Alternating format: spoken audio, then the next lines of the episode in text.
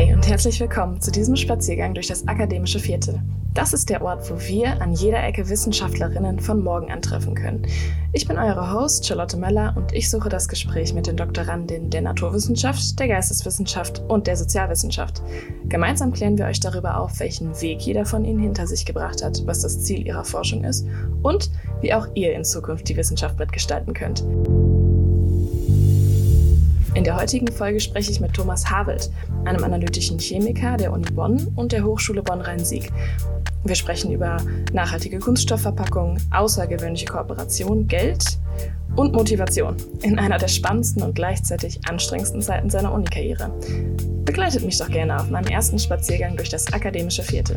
Ich würde sagen, lasst uns um die Ecke biegen. Thomas wartet schon auf uns.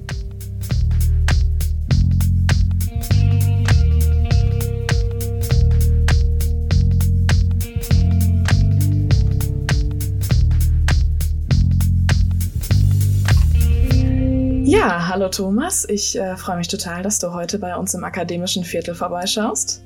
Ja, hallo Charlotte. Und ähm, ich freue mich mit dir, über deine Promotion und über dich zu reden. Ich denke, bevor wir so richtig in die Chemie eintauchen, ich würde gerne ein bisschen was über dich noch erfahren. Wer steckt eigentlich hinter dem analytischen Chemiker und was führt dich zu deiner Promotion? Mich hat ursprünglich ähm, zur Promotion, ja, der Weg, der Weg ist weit. Also anfangs, ähm, wenn es schon heißt, was steckt hinter dem analytischen Chemiker, ähm, ich habe früher in der Schule tatsächlich einfach Chemie gerne gemacht und aber gleichzeitig auch gerne mit Bio und Physik mich beschäftigt und dann einen Studiengang gesucht, der es irgendwie schafft, das alles halbwegs zu vereinen. Und ähm, ja, habe mich dann an der, an der HBRS, der Hochschule Bonn-Rhein-Sieg, beworben für den Bachelor in Forensik.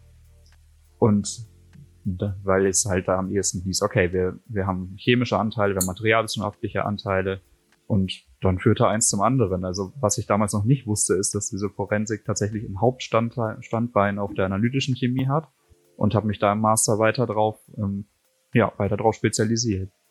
Und dadurch hat sich dann gezeigt, okay, ich möchte gerne den Weg noch weitergehen, ähm, einfach um auch die ein oder andere Jobmöglichkeit mehr zu haben, weil die ist in Naturwissenschaften leider ein bisschen limitiert ohne eine Promotion. Dann hat sich gleichzeitig noch ein sehr, sehr spannendes Thema ergeben. Und das war eigentlich die ganze Geschichte, was mich dazu getrieben hat. Okay, also du sagst, du hast den Bachelor in der Forensik gemacht, danach im Master Aufbaustudium sozusagen rein dann auf genau. die analytische Chemie. Und ich meine, nach diesen vielen Jahren Studium, sich dann nochmal für den Doktor zu entscheiden, das äh, ist wahrscheinlich auch nochmal ein Schritt. Ne? Aber was hat dich denn dann genau dazu geführt? Also du sagst schon, Jobchancen sind halt besser mit einem Doktor.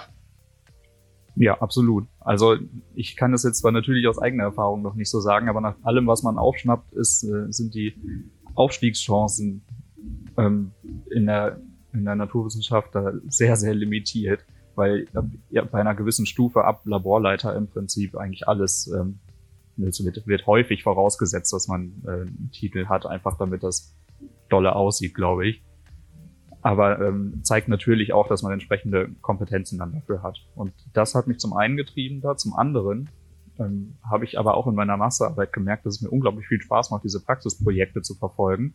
Mhm. Und ähm, eine Promotion ist ja letztlich auch nichts anderes als ein sehr, sehr großes Projekt, was man dann von vorne bis hinten betreuen kann und bearbeiten kann. Und das hat mir unglaublich viel Spaß gemacht, beziehungsweise macht es jetzt natürlich immer noch. Ein sehr, sehr großes und sehr, sehr langes Projekt. Ja, lass uns einfach direkt einsteigen ähm, und ein bisschen über die Forschung an sich sprechen. Also das Vorhaben an sich ist ja so ein bisschen wie ein, ein Teamprojekt aufgebaut. Ne? Das ist äh, mit der genau. Hochschule genau. Bonn-Rhein-Sieg, wo du dann Vertreter bist, der Uni Bonn und dem Institut für Nutzpflanzenwissenschaft und Ressourcenschutz. So steht's zumindest bei euch auf der Website. Und ganz genau. Wie, wie genau kommt es dazu? Wie, wie trifft man sich dann zusammen und sagt, ja, wir drei Institute fügen uns zusammen und machen zusammen ein großes Forschungsprojekt?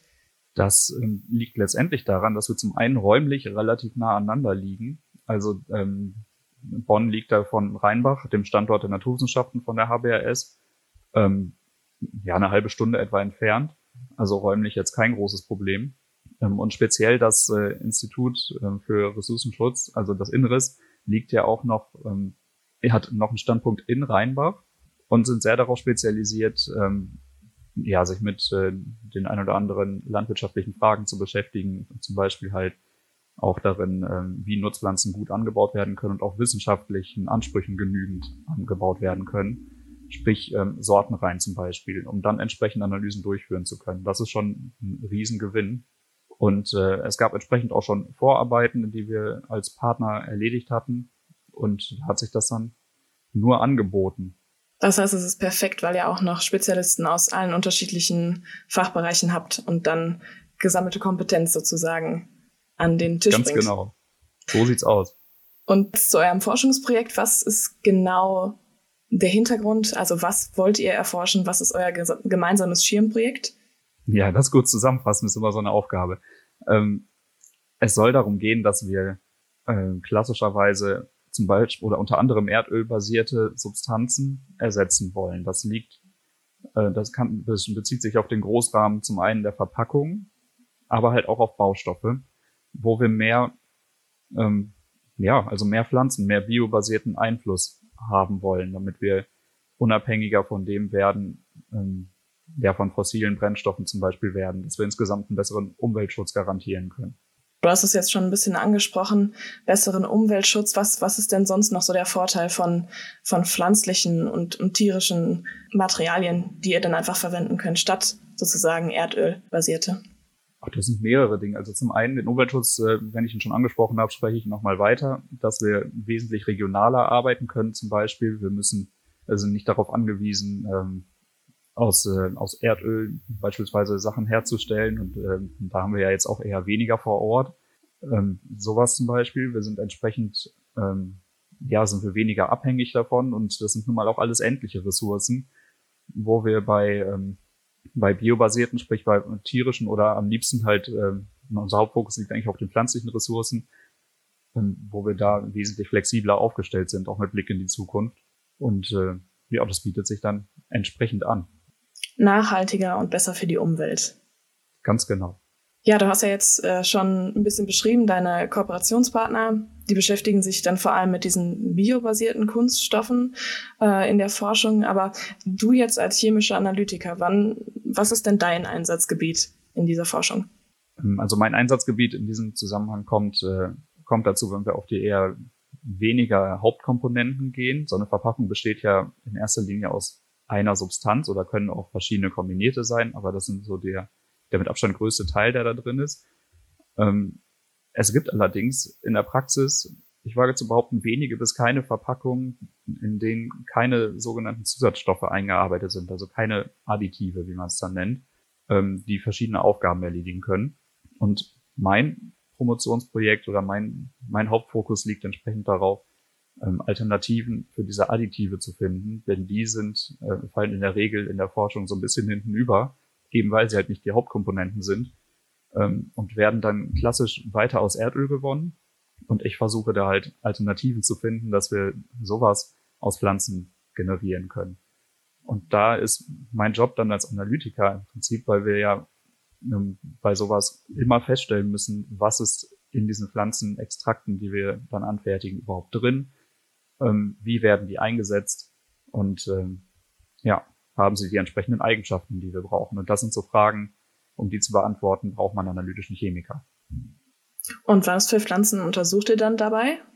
Ähm, das sind so, so, ein bisschen ganz verschiedene. Also wir haben den, den Hauptfokus gegenwärtig, liegt auf ähm, Thymian und auf der Rosskastanie, ähm, weil wir halt auch versuchen, damit Pflanzen zu arbeiten, die ähm, regional entsprechend anbaubar sind weil es hilft uns ja letztendlich für Umweltschutz. Also klar würde es weiterhelfen, wenn man äh, Pflanzen nimmt, die von was weiß ich wo importiert werden müssten. Aber man fährt natürlich noch mal wesentlich besser, wenn man hier einfach nur einmal um die um Block fahren muss, um das zu ernten. Und äh, daher haben wir uns da auf den Thymian äh, zum einen spezialisiert und äh, ja, auf die Rosskastanie, wie gesagt, also die ganz klassische Kastanie, wie sie in den Parks steht. Und habt ihr da schon in der Forschung irgendwelche spannenden Ergebnisse bei rausbekommen können? Ja, tatsächlich schon. Also beim Thymian ist es zum einen relativ, relativ bekannt schon, dass er ähm, zum Beispiel eine antioxidative Wirkung hat. Also das ist eine der Sachen, die wir uns von Additiven wünschen, um diese Verpackung zu stabilisieren. Ähm, Und äh, da versuchen wir halt verschiedene Sorten auch zu vergleichen, damit wir nachher Empfehlungen geben können, ähm, was davon man am sinnvollsten anbauen sollte, wenn man vorhat, damit die äh, Verpackung zu stabilisieren. Und ähm, bei der Kastanie sind wir auf Informationen gestoßen, die tatsächlich so noch nicht bekannt waren. Ähm, mhm. Zum Beispiel, dass wir, dass wir da hochmolekulare Substanzen drin haben, die äh, einen, und den unfassbar komplizierten Namen Proanthocyanidine haben. Okay, und kannst du das nochmal langsam wiederholen? Proantho Proanthocyanidine. ist die eine okay, Sache, die man als Chemiker auf jeden ja. Fall lernt. Komplizierte Worte aussprechen. Dann ähm, erklär mal, was das genau ist. das sind äh, Kombinationen aus verschiedenen Stoffen, die mal relativ ähnlich aufgebaut sind, aber eine recht lange Kette bilden können. Also die meisten Substanzen, die man jetzt hier, ähm, ja, die haben generell so eine Chemie begegnen, äh, sind halt wesentlich kleiner, so gerne um Faktor 10 bis 100. Und äh, diese Porntoxidin, uns auch molekular, sind halt wesentlich größer. Und das ähm, verschafft uns zum Beispiel gegenüber dem Thymian den Vorteil, dass sie ähm, wahrscheinlicher auch in der Verpackung bleiben und nicht auf das äh, verpackte Gut übergehen. Und je weniger das passiert, desto besser, desto besseres Argument haben wir für dieses jeweilige Additiv einfach aus Sicht der Lebensmittelsicherheit. Und wir wollen ja, dass, dass äh, dieser Extrakt die Verpackung stabilisieren und nicht am Ende mitgegessen werden. Okay, das heißt, deine Additive sorgen dafür, dass die Verpackung sich nicht vorzeitig zersetzt. Genau. Denn ansonsten ähm, hätte man, ja, von Additiven, es gibt ja verschiedene Arten, da ähm, habt ihr vielleicht auch schon mal irgendwas von Weichmachern oder ähnlichem gehört. Ähm, ja, dieses giftige Zeug, genau, das am Kinderspielzeug. Das ist super ist. böse. ja. Zugegeben. Ähm, man möchte es nicht aufnehmen. Und das war das Problem bei den Weichmachern. Im Plastik ist es super. Ähm, vom Menschen aufgenommen, nicht so. Und äh, ja, wir versuchen da zum einen, wie gesagt, ungiftigere Substanzen zu finden, auch wenn es jetzt bei uns nicht um Weichmacher geht. Äh, das ist noch so ein Vorteil von den meisten biobasierten. Klar, Pflanze ist nicht gleich ungiftig, aber in der Regel sind sie etwas unbedenklicher als aus Erdöl extrahierte Substanzen. Ähm, Und was sorgt eigentlich dafür, dass die Kunststoffe sich sonst so schnell zersetzen?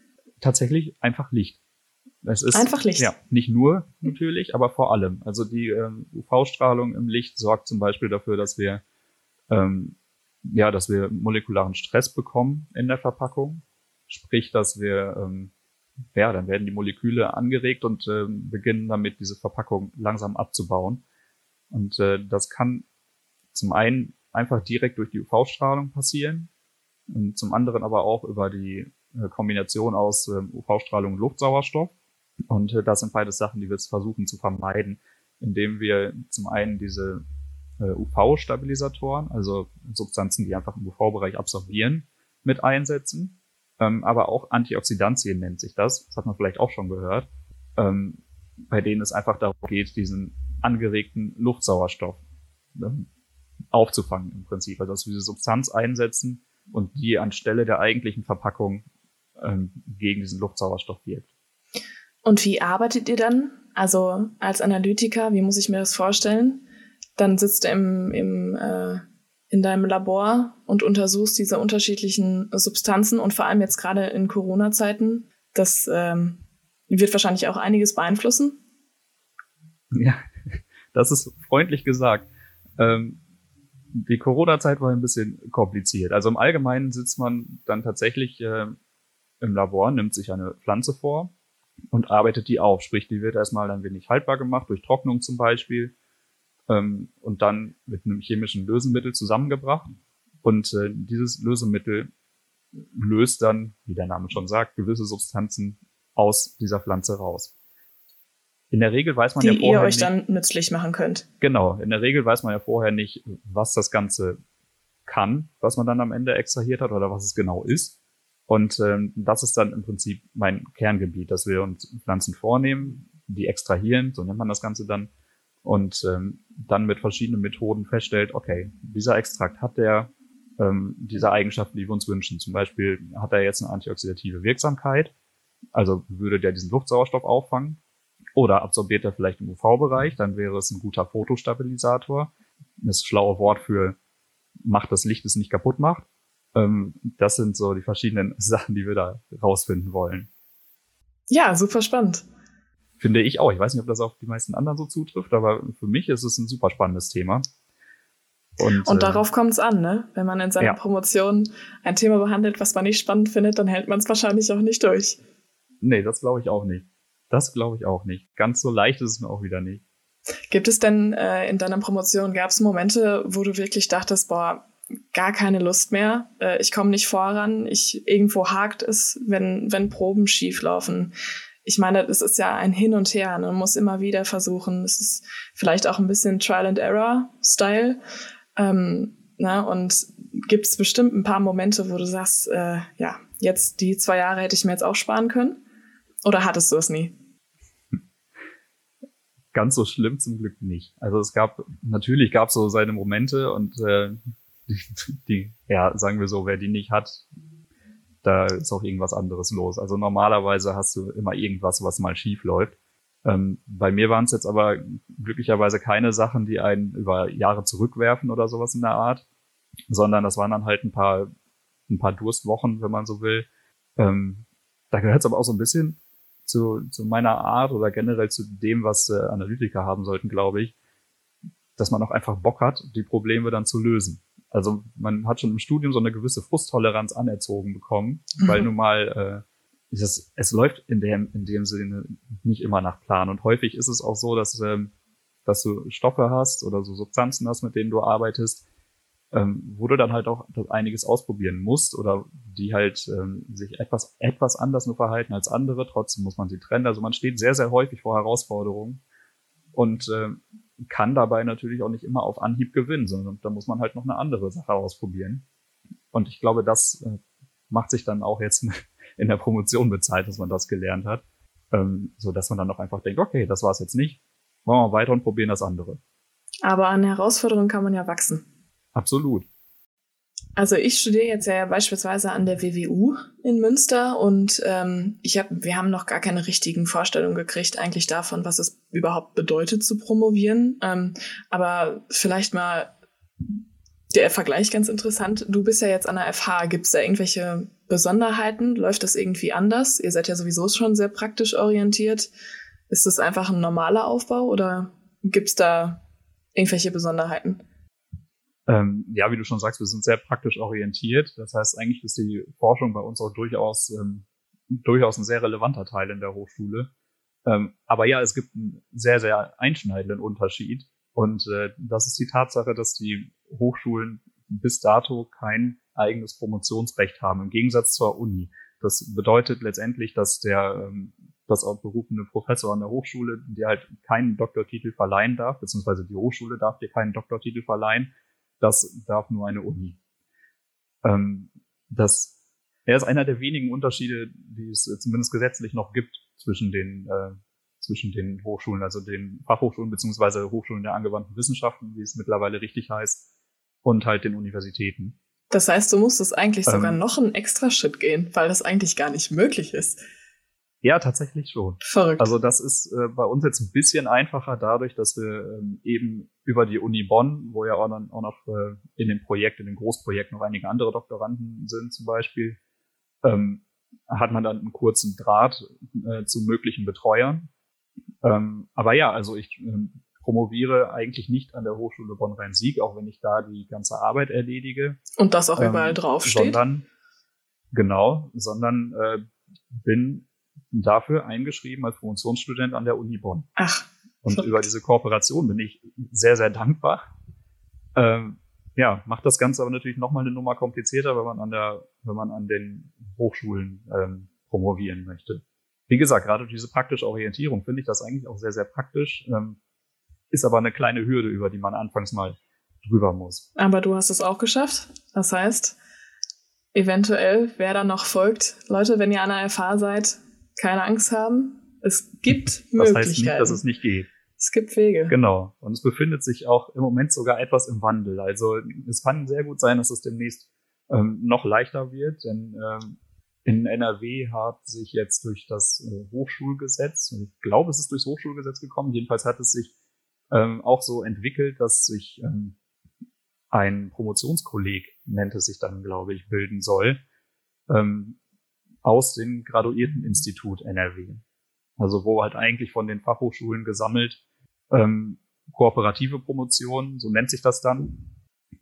Ähm, ja, wo aus diesem Graduierteninstitut NRW dann ein Promotionskolleg werden soll und das bekommt dann ein Promotionsweg. Das heißt, durch diese Umstrukturierung durch, ähm, soll dann erreicht werden, dass die, ähm, dass über dieses Promotionskolleg dann auch Hochschulen der angewandten Wissenschaft bzw. erfasst um, mehr oder weniger eigenständig Promotionen durchführen können, ohne dass sie noch auf die Kooperation durch eine Uni wirklich angewiesen sind.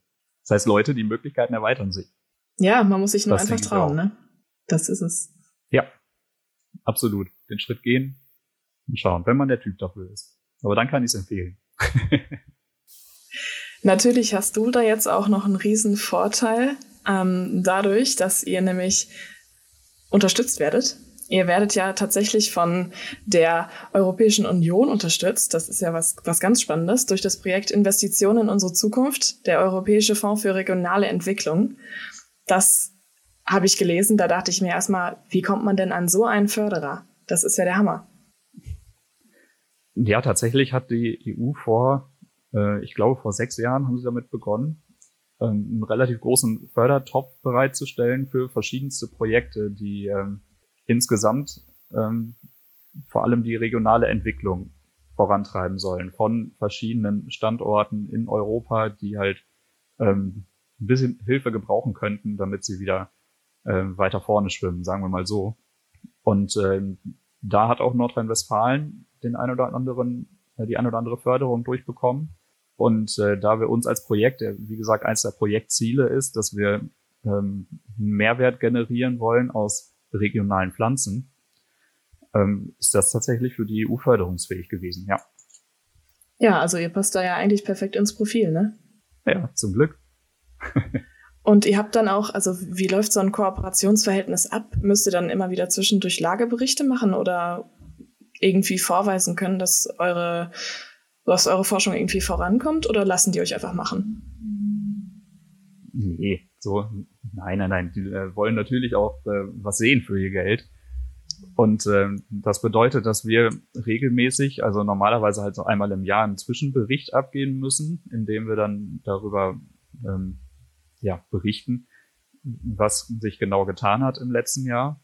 Und es gibt von vornherein natürlich auch eine hochdefinierte Skizze, wo dann genau drin steht, was man vorhat zu erforschen, welche Vorteile oder Nachteile das haben kann, welche Probleme das löst, wie lange das dauert.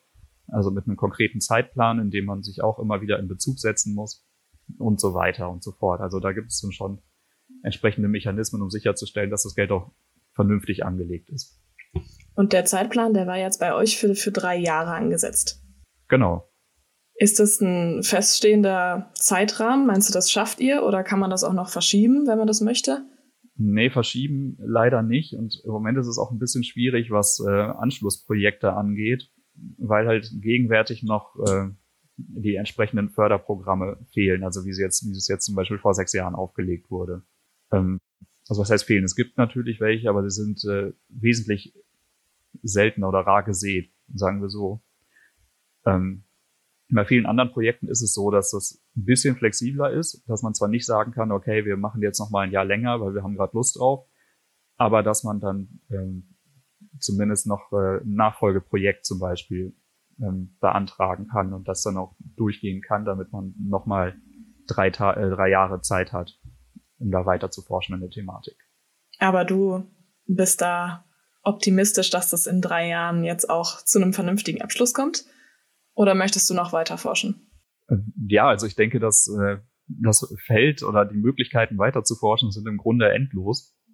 Aber ähm, ich denke, für das, was wir uns im Projekt vorgenommen haben, sind wir auf einem sehr guten Weg.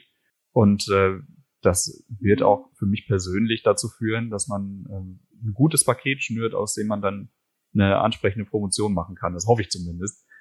Und äh, ja, ich bin zuversichtlich und denke aber auch, dass wir schon bisher sehr, sehr gute Ergebnisse produziert haben in dieser Richtung und äh, ich habe vor, das auch noch ein bisschen weiterzumachen.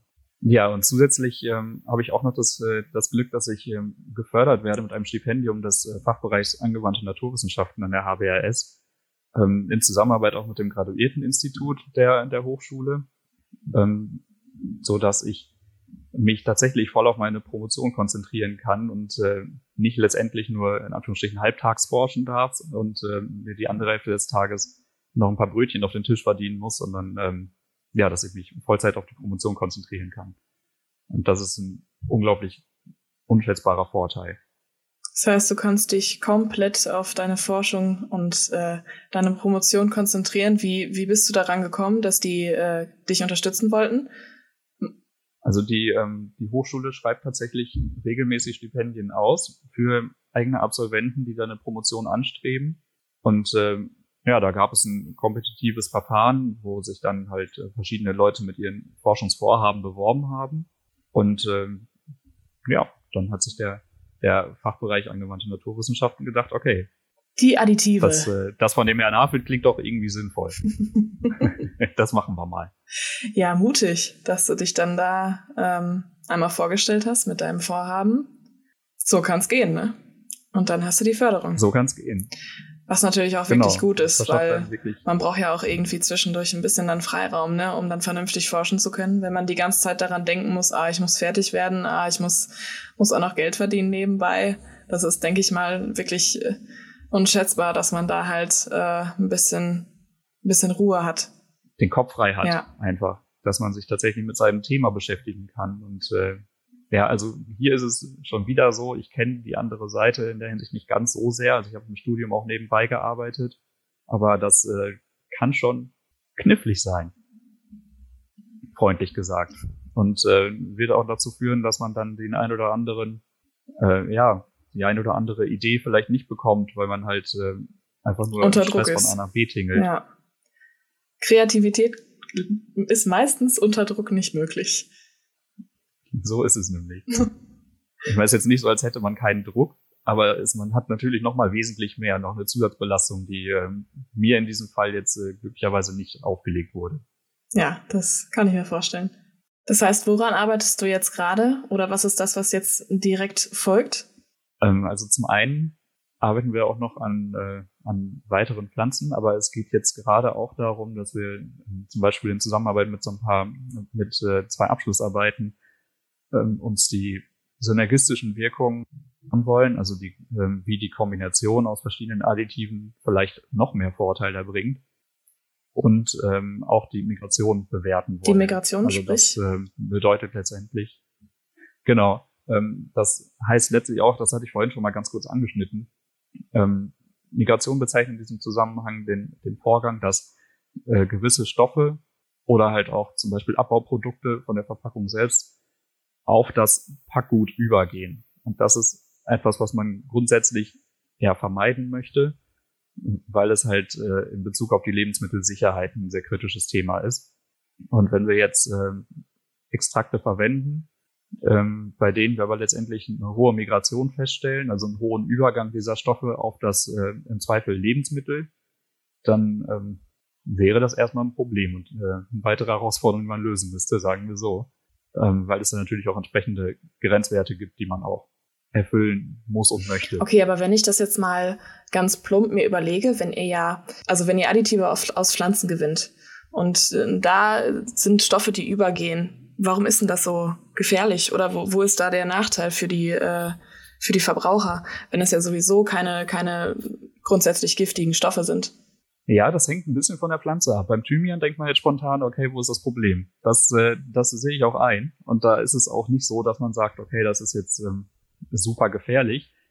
Ähm, es geht aber nicht nur um die Gefahr, sondern zum Beispiel auch um, ähm, ja, um äh, Dinge wie Verbraucher, Verbrauchertäuschung oder ähnliches, dass man ähm, äh, die Thematik ist zum Beispiel mal irgendwo in der Besprechung aufgekommen, dass man zum Beispiel nicht an einer Verpackung riecht und äh, freut sich über den Thymian-Geruch äh, von einem Tee und denkt, die nehme ich und im Tee ist letztendlich, dass der Tee halt natürlich nicht ganz so riecht, wie man sich das erhofft hat, weil die Verpackung an sich schon sehr nach mhm. Thymian gerochen hat, als Beispiel.